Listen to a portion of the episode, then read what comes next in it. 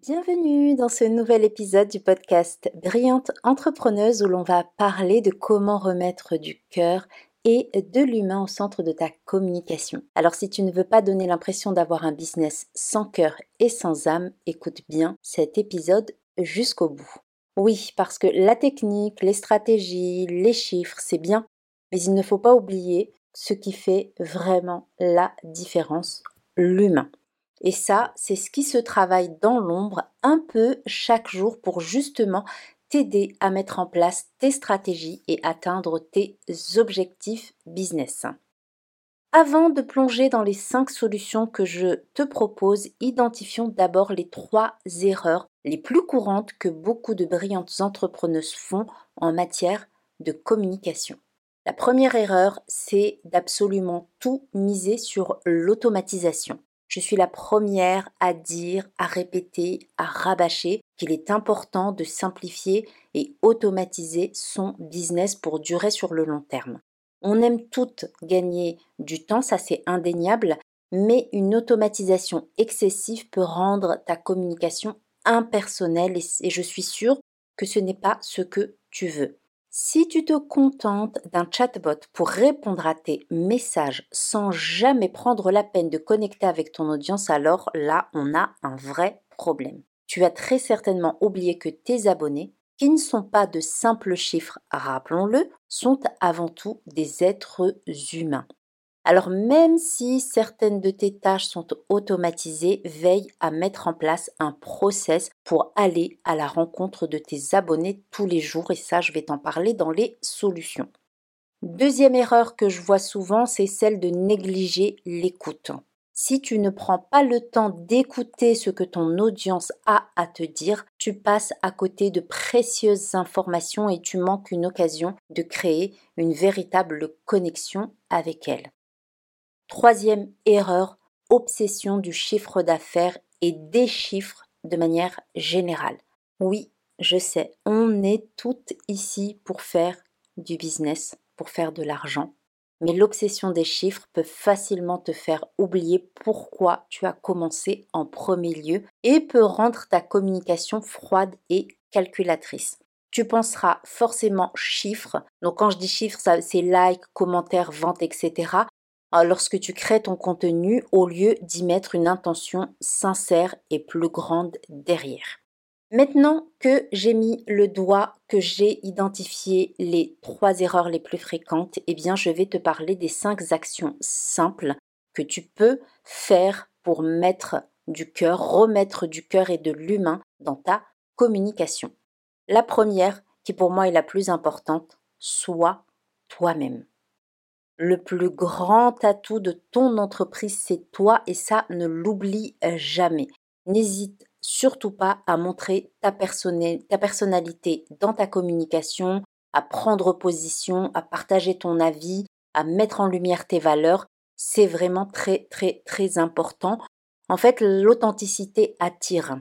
Elle permet aux personnes qui te suivent de se reconnaître dans celle que tu es. Et si tu n'oses pas être toi-même, eh bien, il risque d'y avoir un énorme fossé entre ce qu'elles voient de toi sur les réseaux sociaux, ce qu'elles perçoivent de toi et ce qu'elles auront lorsque tu seras en tête à tête avec elles lors de tes accompagnements, de tes coachings et qu'elles sentiront qu'il y a un décalage entre l'image que tu montres sur les réseaux et celle que tu es de manière naturelle, de manière fluide lorsque tu es euh, en one-to-one -one avec elles ou lors de tes formations. Donc vraiment, pense à être toi-même, à ne pas porter de masque ça arrive souvent lorsque justement on regarde trop ce qui se fait ailleurs, on regarde trop ce qui se fait dans la concurrence et en fait à force de regarder ce qui se fait ailleurs, eh bien on se retrouve inconsciemment à adopter les codes d'autres, à essayer de faire comme les autres et finalement eh bien à retirer un peu de son authenticité, un peu de soi dans sa manière de communiquer. Comment faire pour que l'authenticité prenne le dessus dans ta communication? Eh bien, partage tes valeurs, tes passions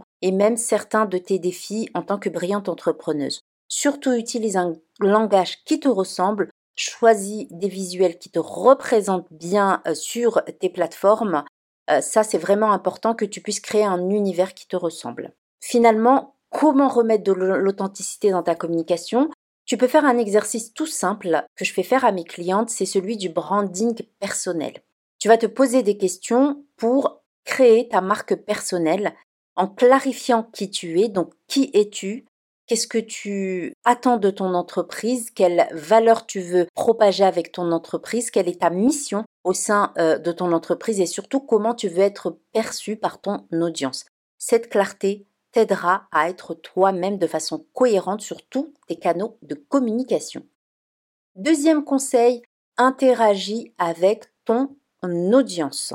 L'interaction renforce le sentiment de communauté et ça donne forcément de la valeur à chacun de tes abonnés.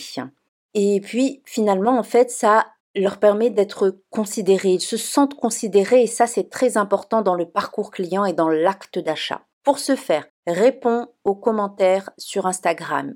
Like les réponses euh, si tu n'as pas le temps d'y répondre tout de suite et ensuite reviens dessus pour euh, y répondre, pour poser une question, pour engager la conversation, etc. Euh, ça va générer de l'engagement et ça va montrer à ton audience que tu t'intéresses vraiment à elle. Donc prends le temps de répondre à tes commentaires, à tes messages privés, à tes emails il est important que tu crées un process, que tu alloues du temps chaque jour ou chaque semaine spécifiquement pour ces interactions. Une simple réponse peut prendre quelques secondes, mais elle crée une connexion sur le long terme et renforce le côté humain de ton business. Troisième conseil, et celui-ci je l'adore, moi je l'exploite à fond les ballons, raconte des histoires.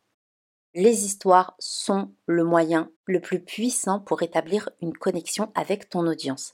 Elles permettent de montrer les valeurs et les émotions derrière ton entreprise. Ça s'appelle le storytelling, donc l'art de raconter des histoires. Et ça permet de créer une connexion émotionnelle qui est bien plus impactante que n'importe quelle stratégie, n'importe quel mot-clé, n'importe quelle statistique, etc. Les histoires permettent à ton audience de s'identifier, qu'il s'agisse en fait des anecdotes que tu vas tirer de ton propre parcours ou des histoires de transformation de tes clients, c'est important que tu les partages avec ton audience. Utilise bien évidemment les fonctionnalités des stories sur Instagram.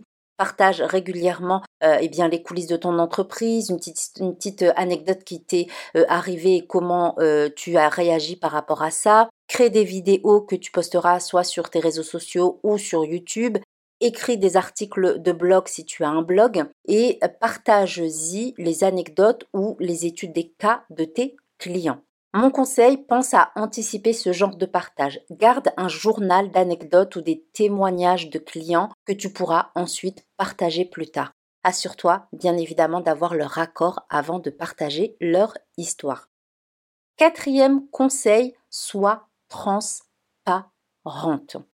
Si tu rencontres des, des, obstacles ou si tu as fait une erreur, et ça, ça arrive à tout le monde, peut se tromper, admets-le et explique comment tu as fait pour surmonter tout ça ou comment tu vas rectifier cette erreur auprès de tes clients.